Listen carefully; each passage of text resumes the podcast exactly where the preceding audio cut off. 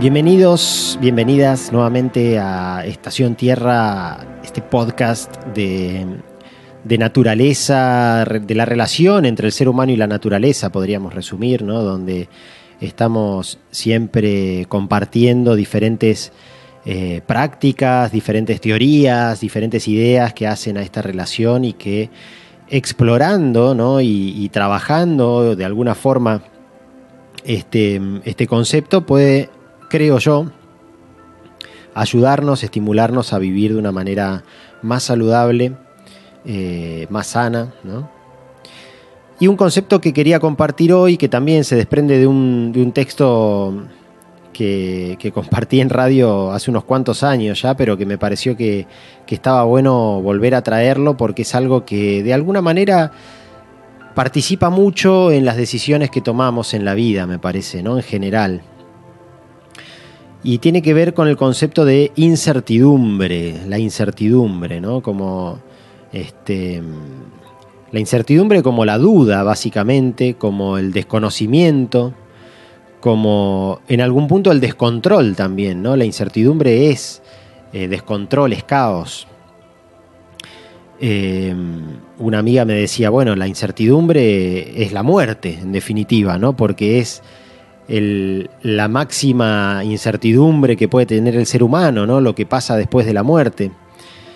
Quizás tenga que ver también con eso, ¿no? Que muchas veces, eh, así como muchas veces tendemos a negar prácticamente la muerte y a vivir como si no fuéramos a, morir nunca, o incluso a buscar una inmortalidad, ¿no? Como si fuera este, una opción incluso, ¿no? Es algo que a mí nunca deja de llamarme la atención.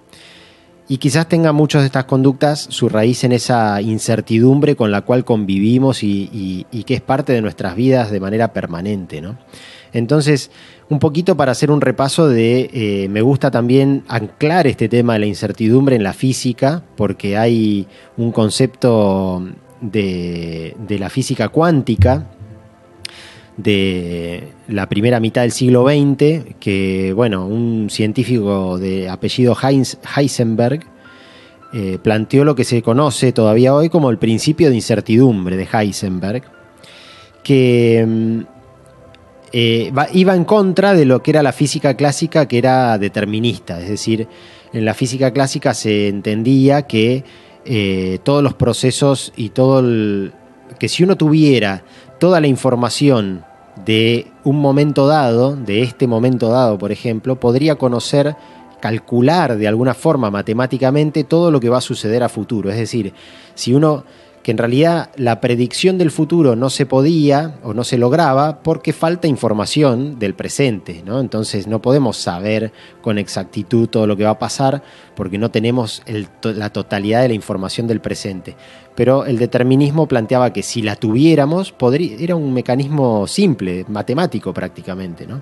Sin embargo, Heisenberg encontró que em, no hay posibilidad, eh, eh, siempre trabajando a nivel atómico, ¿no? En este caso, eh, con la búsqueda de medir la velocidad y la posición de una partícula, de un electrón, se encontró con que era imposible. No había posibilidad de conocer la posición y la velocidad o el movimiento de una partícula en un momento dado. ¿Por qué era imposible? Porque en el momento en que uno medía, la propia acción de medir una de las variables modificaba la otra, o la velocidad o la posición, digamos, ¿no? Entonces, ese principio de incertidumbre lo que declaró fue eso, básicamente, que era imposible determinar ambas variables. Y al ser imposible, eh, bueno, esto es justamente eh, lo que plantea, es lo, opuesto a lo que planteaba el determinismo. Si no hay manera de conocer la totalidad de las variables en un momento presente, es imposible conocer lo que va a pasar a, futuro. ¿no? Lo que dice la física cuántica es que medir no es revelar una propiedad existente, sino que cuando medimos alteramos de manera, de manera caótica el sistema y solo podemos obtener probabilidades de tener diferentes resultados. Esto es lo que, por ejemplo, también sucede a nivel atómico con los electrones, que eh, muchos eh, y muchas de ustedes conocerán la, imagen del átomo, la imagen clásica del átomo, que es una pelotita siendo rodeada por diferentes elipses, que son eh, las trayectorias de los electrones.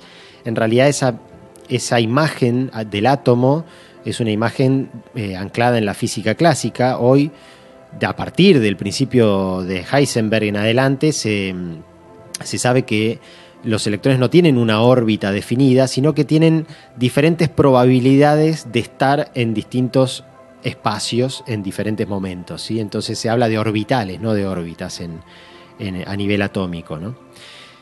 Em, obviamente que todo esto trajo controversias, incluso Einstein fue uno de los que se opuso al principio de incertidumbre con una frase muy famosa que es Dios no juega a los dados, dijo ¿no? en un momento, como diciendo, no puede haber tal grado de azar en nuestras vidas. Eh, y otra de las consecuencias de esto es que sí se puede determinar con exactitud la posición y el movimiento de una partícula en un tiempo pasado. Entonces yo puedo conocer esas dos variables de dónde estaba y cómo se estaba moviendo esa partícula en un pasado. Y lo que plantea eh, una frase que me parece muy, muy linda también para compartir es que vamos de un pasado definido a un futuro incierto. Nos movemos en ese sentido. ¿no? Por eso es que podemos recordar lo que sucedió en nuestras vidas, pero no podemos recordar, recordar entre comillas, lo que va a suceder. O no podemos imaginar, podemos imaginarlo y puede haber diferentes probabilidades de que suceda tal o cual cosa, pero no lo podemos saber con certeza. Ahí está de vuelta la incertidumbre de nuestro futuro. ¿no? También en investigación científica se aplica mucho lo que es la incertidumbre, porque el uso de estadísticas, que es una de las principales herramientas para sacar conclusiones eh, en, estudios científicos, también se basa en las probabilidades, ¿no? la estadística.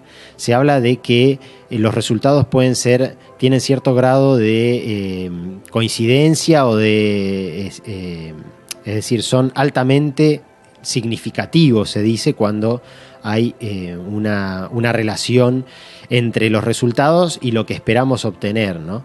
Pero siempre se habla de un intervalo de confianza, se llama, que es el, en, los estudios de la naturaleza es entre el 95, el 95 o el 99%, que si el 99% de los datos que tomamos caen dentro de ese intervalo, tenemos un nivel, un alto nivel de coincidencia, digamos, un intervalo de confianza que nos permite llegar a diferentes conclusiones.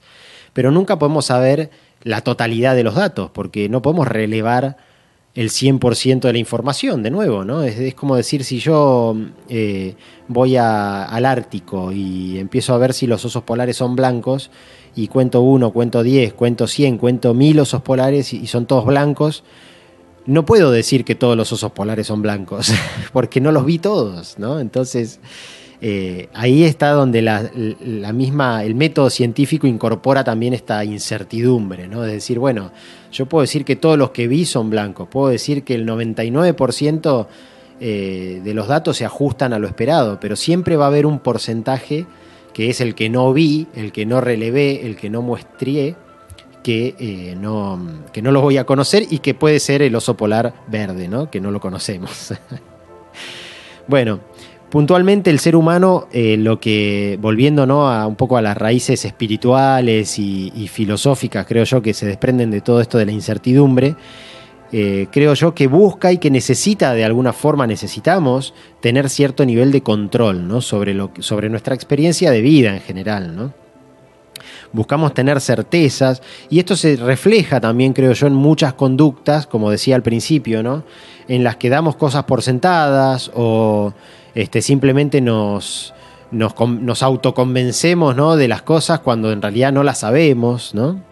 Suponemos algo y en definitiva creemos que es la verdad absoluta, ¿no? Eso yo creo que pasa permanentemente, muchos de nosotros de nosotras también podrán estar pensando, eh, sí, a mí me pasa, o bueno, se estarán imaginando diferentes situaciones, ¿no? Yo creo que incluso mm, eh, a nivel del diálogo, ¿no? y de las discusiones que podemos llegar a sostener con otra persona, si entendiéramos que podemos estar equivocados, en definitiva, y que no somos poseedores de una verdad absoluta, porque en definitiva esa verdad absoluta no existe tampoco, eh, habría menos, menos violencia incluso, ¿no? Y menos, y estas discusiones se resolverían de manera más amigable, porque quizás el problema surja justamente donde eh, alguna de las partes se considera que tiene esa, esa verdad absoluta y, en base a qué, si es, de nuevo, es imposible saber, eh, el grado de incertidumbre siempre está, siempre está, siempre cabe la posibilidad de que estemos equivocados, ¿no? Entonces, está bueno tener en cuenta eso, me parece, a la hora de relacionarnos incluso con otras personas, si dejamos ¿no? que esta incertidumbre se incorpore de alguna forma en nuestras vidas y no, no nos ayuda también al desapego, nos ayuda a soltar.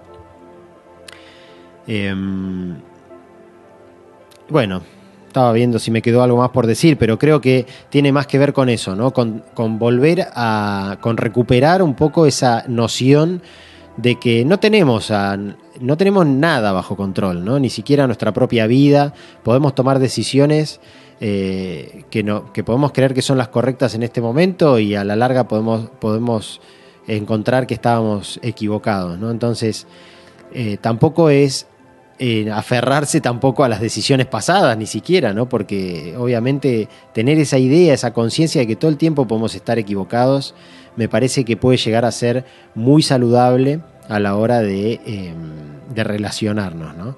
Y bueno, y dejar que, esa incertidumbre se, incorpore de alguna forma también a nuestra, a nuestra vida, me parece que es un desafío para muchos, para, para, para muchas personas, y, y una linda propuesta de nuevo, ¿no?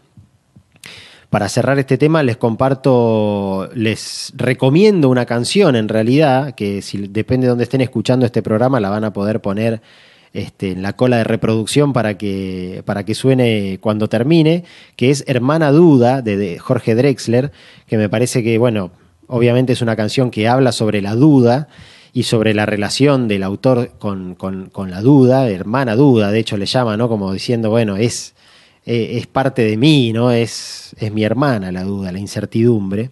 Y tiene, tiene algunas frases muy lindas, muy interesantes que se desprenden de. y que tienen mucho que ver con todo esto que, estuve compartiendo hoy. Así que, como siempre, espero que hayan disfrutado de este tema, que les despierte la curiosidad, que puedan ir a, indagar eh, a, a, distintas fuentes para poder conocer un poquito más y conocerse un poquito más a ustedes mismos, a ustedes mismas. Y nos encontramos en el próximo episodio de Estación Tierra. Gracias.